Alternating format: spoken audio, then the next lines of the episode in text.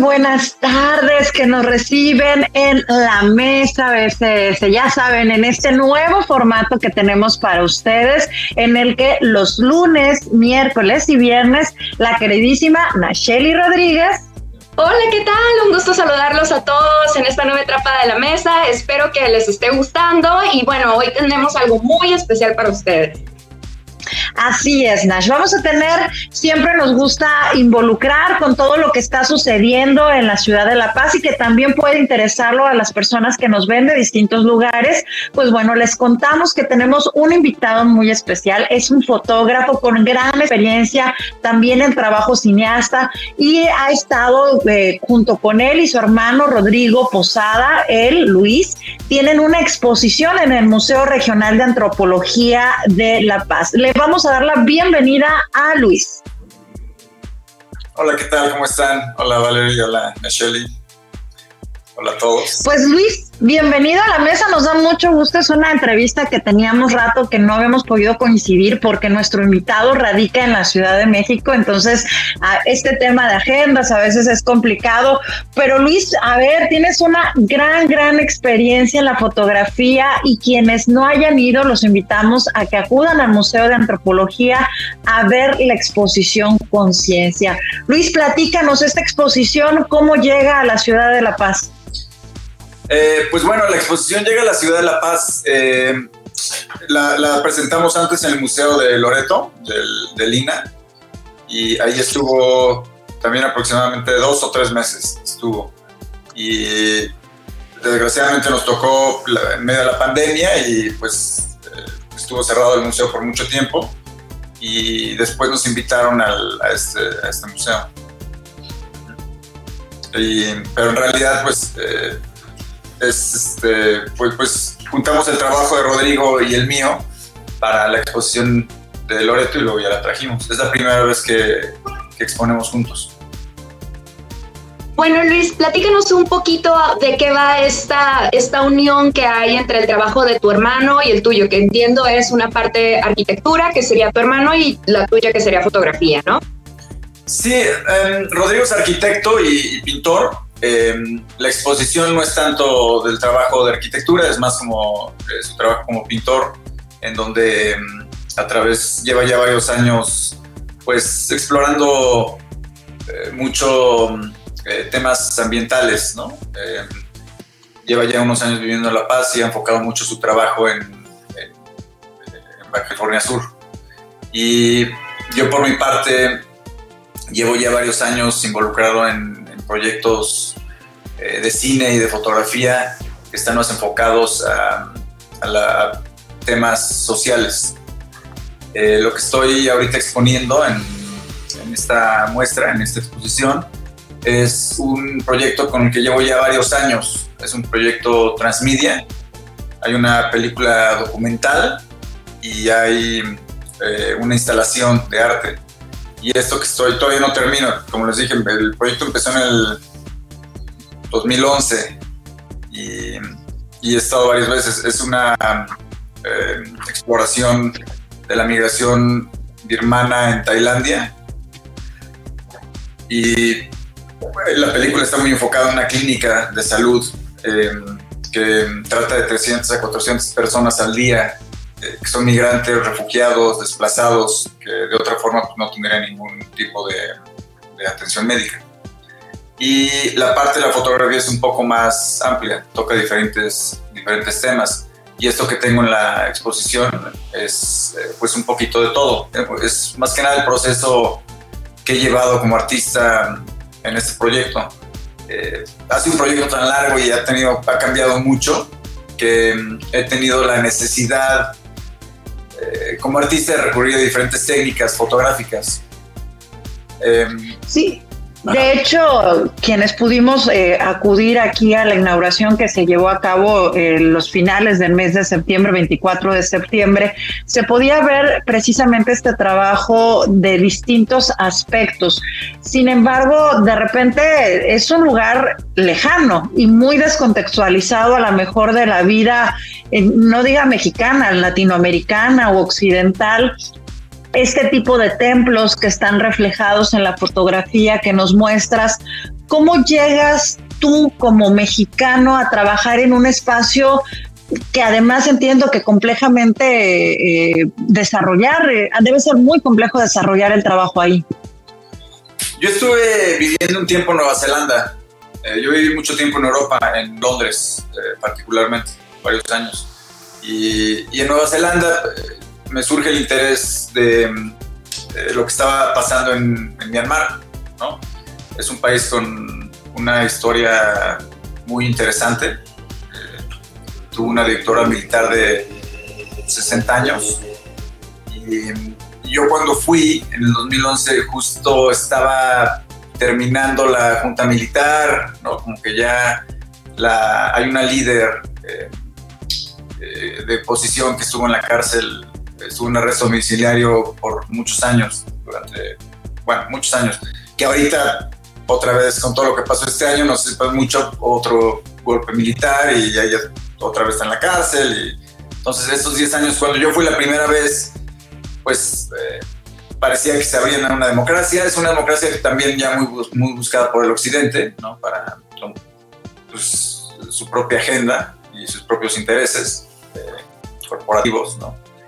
Y sobre todo por la situación eh, de Myanmar, ¿no? Que era un, un lugar que se podía explotar muchísimo y la situación geográfica. Entonces, bueno, yo estaba interesado, voy y desde ahí me conecté mucho con lo que estaba eh, pasando, con la esperanza de cambio que tenía la gente, eh, que de cierta forma, eh, pues buscaban esa democracia sin saber lo que, la parte oscura de la democracia que, que, traía, ¿no? Todo, todos los, este, lo que estaba buscando la comunidad internacional a través de esa democracia. Y y de ahí pues me fui interesando más, me fui metiendo más, metiendo más en los temas y regresé ya a filmar, em, pero a la frontera. Y ahí fue cuando empecé a conocer ya a ciertos personajes que, fui siguiendo durante varios años. Eh, y ahí conocí la clínica, que les platiqué. Y, y, cuando hace seis años, poco más de seis años, regresé a México. Y y aquí pues como que cambió todo mucho la idea, ¿no? Entonces me empecé a enfocar un poco más en la parte plástica eh, del proyecto fotográfico. Como les platiqué, pues, fui recorriendo diferentes técnicas, eh, que es, son las que tengo ahí en, la exposición. En la exposición. Una de ellas es el Giclé, que es eh, pues impresión, es una impresión muy fina de inyección de tinta sobre papeles de algodón y de bambú. tenemos también obras intervenidas por los migrantes con los que estuve trabajando, donde yo este, enmarcaba la obra, bueno, le ponía una María Luisa a la fotografía, iba con ellos y les dejaba la fotografía con la María Luisa durante días, semanas, meses, hay unas que siguen allá, ¿no? Y, llevan años allá. Ellos escribían pues parte de lo que yo estaba explorando, ¿no? Eh, pues casi todos ya me conocían, eh, ya sabían lo que yo estaba buscando, ¿no? Y existen las traducciones porque ciertamente en la María Luisa de alguna de las obras están los escritos, pero obviamente pues no lo entendemos. ¿Tú en algún, dentro de la exposición, tienes contemplado también que exista una interacción de quienes acuden para que conozcan qué es lo que está escrito? Pues fíjate que, que sí, no, no, lo pensé en su momento. Eh, sí existen las traducciones. Yo eh, siempre que voy, pues tengo una traductora que está conmigo todo el tiempo. Y y luego ya hacer, pues sí, las traducciones y para la película, pues los, este, el subtitulaje, todo eso, ¿no? Y sí existen y a lo mejor, pues sí, creo que sería buena idea, pues ponerlo, ¿no? Para contextualizarlo, este, pues toda, toda esa la exploración y lo que quieren decir. Y entonces como eh, ya cuando me daban la, la, pieza, yo les dejaba la fotografía y yo me llevaba la María Luisa, como un intercambio. Y pues ya yo le ponía otra fotografía y esas son las piezas intervenidas. Hay otras piezas eh, en donde yo sentí la necesidad, al, ser un proyecto a tanto tiempo, quise, ya no le estaba dando la importancia al, material eh, como tal de la fotografía, ¿no? al, verlo como un objeto. Y empecé a fotografiar mis propias fotografías en una técnica que se llama eh, colodión húmedo que es una técnica antigua de 1850 y tantos. en donde se imprimen placas de, vidrio. Puedes imprimir también en, placas de otros materiales, ¿no? de, metal, por ejemplo. Yo uso vidrio, eh, hago la emulsión a través de una emulsión química, que sería pues, como lo que conocería la gente como celuloide, ¿no? y mm, la adhiero al vidrio, el vidrio lo meto en un tanque de nitrato de plata y luego tomo las fotografías en cámaras de formato grande que están adaptadas para poner el vidrio. Y luego ya pues revelo, eh, limpio, etc. Entonces queda, queda un positivo en una placa de vidrio que después yo le pongo un elemento negro atrás para que se vea la fotografía y pues son esas, ese es el color húmedo. Y y para terminar la exposición hay cuatro piezas que no están estrictamente ligadas al proyecto como tal, eh, pero es como me gustaría, bueno, como estoy planeando terminarlo, eh, pues todo, ¿no? Eh, como ya les platiqué, pues hay un poco de, pues el Gicle, están los colodiones, hay muchos escritos, no nada más los escritos que ellos pusieron en la María Luisa, pero hay pues, todos los escritos que tengo, por ejemplo, de la película, muchísimas entrevistas y, va a haber más. Yo pienso regresar por lo menos una o dos veces más.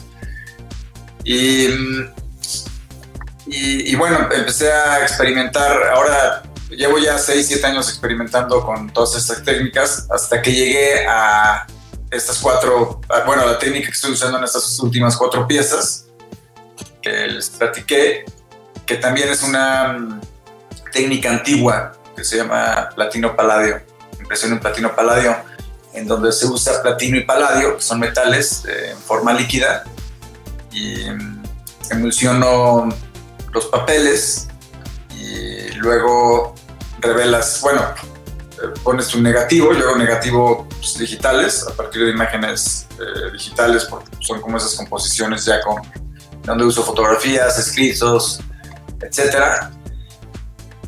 Y pues pones tu papel emulsionado, pones la, em, el, negativo y lo pones en una plancha que hace vacío con en luz ultravioleta y luego ya revelas tu fotografía. Estoy usando papeles hechos a mano. Es como una, son varias capas de papeles hechos a mano mexicanos, el papel amate que hacen aquí en la Sierra Puebla y papeles japoneses muy, muy, delgaditos. los voy pegando con almidón de trigo luego imprimo sobre esas, eh, es, es, un poco, de hecho mucha gente en la exposición me decía, oye, pero esto qué es, este, porque agarran una textura muy distinta a lo que conocemos como fotografía. Y mucha gente se me acercaba, esto, esto, me gusta mucho, pero ¿qué es? Es, este, es una pintura, es no, aquí dice fotografía, pero ¿qué? No entiendo, Luis, comentabas que en la marketina las personas este, te escribían algunas frases, ¿no? Este, de acuerdo a lo que ellos sabían que tú buscabas. Me gustaría que nos explicaras eh, qué crees o qué es lo que ellos pensaban que tú buscabas, o si había alguna cierta interpretación de lo que tú tenías como propósito exclusivamente de tener este acercamiento con, con estas personas.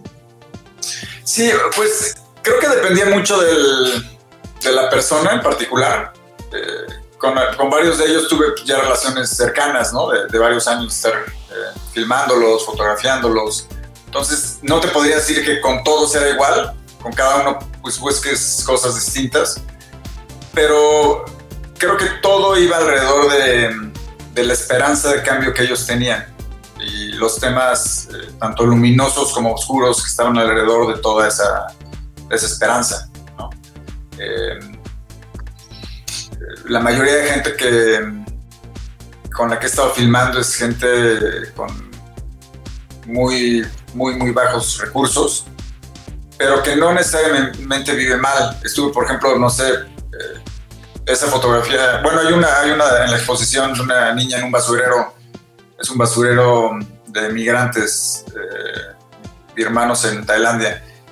Ahí, ahí estuve tres semanas, pues no dormía ahí, pero llegaba, no sé, a veces a las 5 de la mañana, ¿no? Agarrar el amanecer y me iba a las 2, 3 de la mañana cuando terminaron de llegar los camiones de basura. Y pues al principio es, es impactante ver cómo, pues ver esa situación. Y después de unos días te das cuenta que es gente que no es infeliz, no, no, vive, pues trabajan lo que tienen que trabajar y luego se ponen a jugar cartas, se ponen a platicar, se ponen... Eh, no glamorizo su situación y creo que nadie debería vivir en esas circunstancias, ¿no? En los que estamos desechando día con día pero se aprende mucho de la forma de, ver el, mundo, ¿no? o sea, muchas veces llegas a, filmar o fotografiar desde tu punto de vista, ¿no? Con tu visión, con tus experiencias, eh, con tu historia de vida. Y pues es, eh, creo que es una forma errónea, ¿no? De ver las cosas. Al final, pues es, su mirada se tiene que respetar y, de ahí he aprendido muchísimo, muchísimo. ¿Cuál sería, Luis, en, dentro de esa experiencia en un lugar tan lejano y aunque hayas vivido en Europa, finalmente el contexto, como dices, los eh, límites en una situación política complicada, social también en unas circunstancias que no se pueden idealizar, como bien puntualizas, ¿cuál sería esa historia que te marcó no como artista, sino como persona en Myanmar? Eh, historia eh, como enfocada en alguien en particular o, qué te refieres?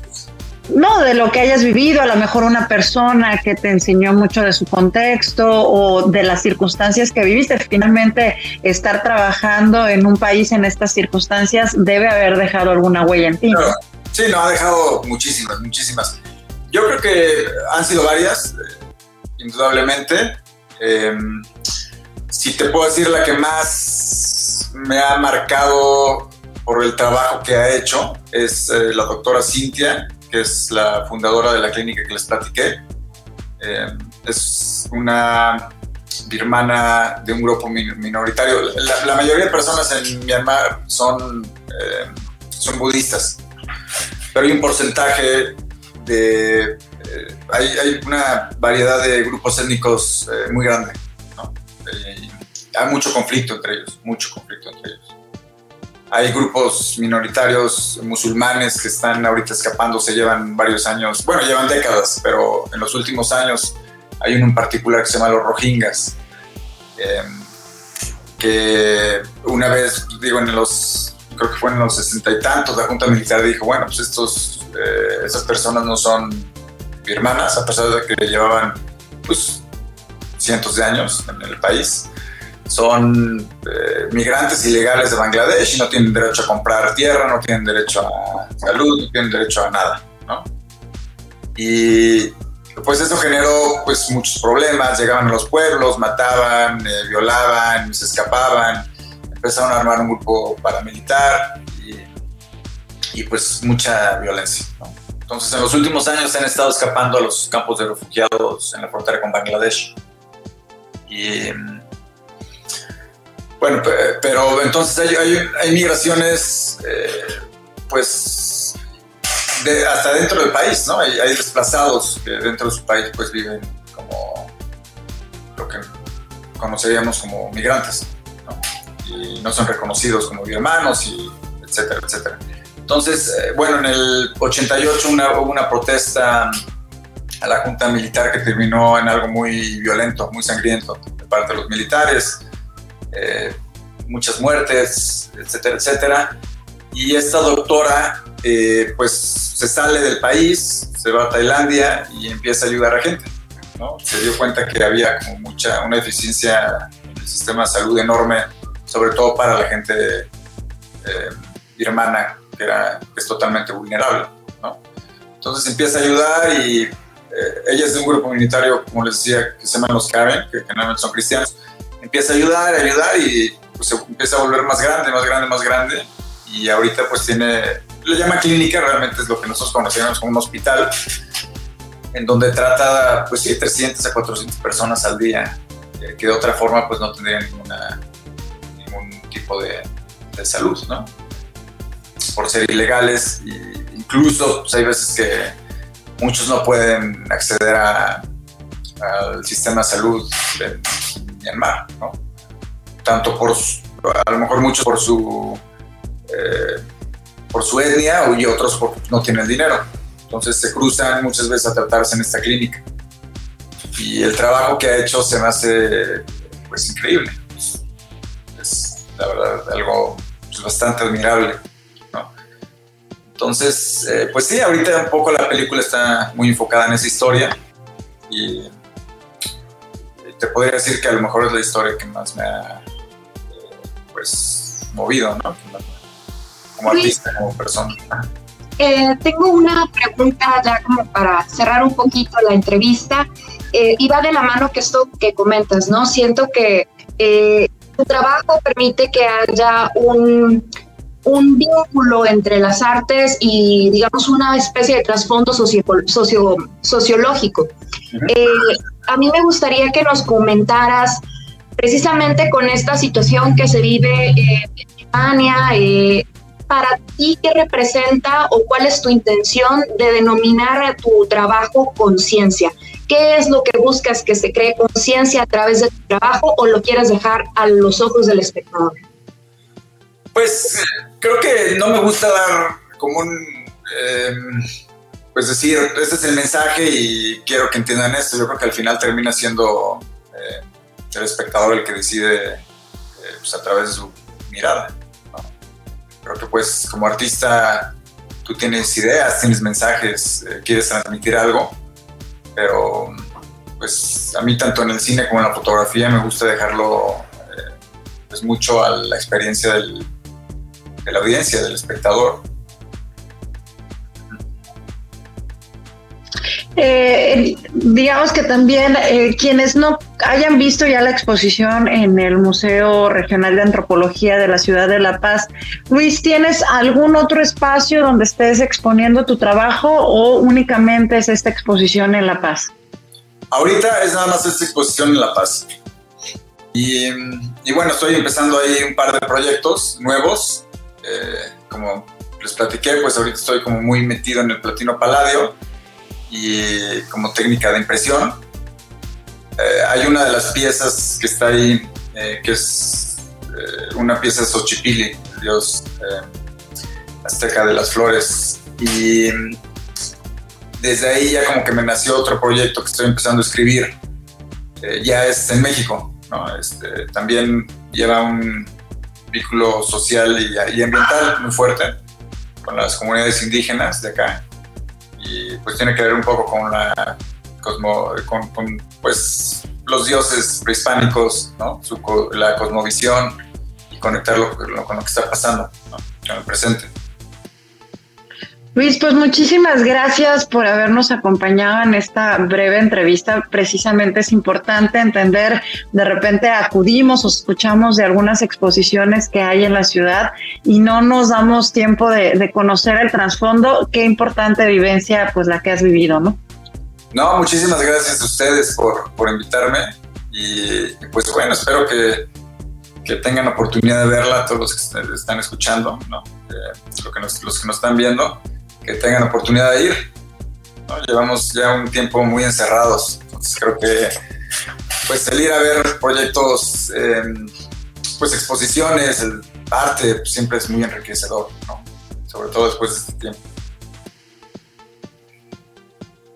Sí, a través del arte y en especial tu exposición, pues podemos trasladarnos a otras latitudes, ¿no? Y se presta también para hacer ejercicio de reflexión de la situación que se vive en otros, en otros sitios, en otros países, que de una u otra forma puede reflejarse en algunas zonas, en otros lugares en el mundo, incluso en Latinoamérica. Claro, claro, y es creo que el entender otras realidades y el ver que somos parte de, de una u otra forma, somos parte de esas realidades, ¿no? Sobre todo en un mundo eh, tan globalizado, tan conectado, eh, pues creo que tenemos que ser conciencia y poner nuestro grano de arena de la forma en la que podamos, ¿no? Creo que siempre hay una forma en la que podemos apoyar. Pues Luis, muchísimas gracias. También muchísimas gracias. Eh, un saludo a Rodrigo, tu hermano, que también está exponiendo. Él tiene algunas eh, pinturas también que son representativas de Baja California Sur. Entonces, los invitamos a que visiten esta exposición que pueden visitar en el Museo Regional de Antropología, ese edificio que está en la calle 5 de Mayo y Altamirano. En esa esquina pueden acudir. Y les agradecemos a quienes nos hayan acompañado en esta entrevista con Nacheli Rodríguez. Nos vemos en la siguiente. Nos vemos, recuerden, lunes, miércoles y viernes hay entrevistas, son segmentos mucho más cortos para que ustedes los puedan consultar. Si nos no la alcanzan a escuchar de manera completa, recuerden que queda en nuestra página de Facebook la entrevista, en nuestro canal de YouTube y también en Spotify. Búscalo como la mesa BCS y digamos que no hay pretextos, ya nos pueden ver de muchas, muchas, muchas maneras. Acompáñanos, estaremos transmitiendo como siempre los mejores tips y, también las mejores personalidades con todos estos intereses que podemos traer a su mesa de nuestra mesa. Muchas gracias, nos vemos en la próxima de La Mesa. Bye.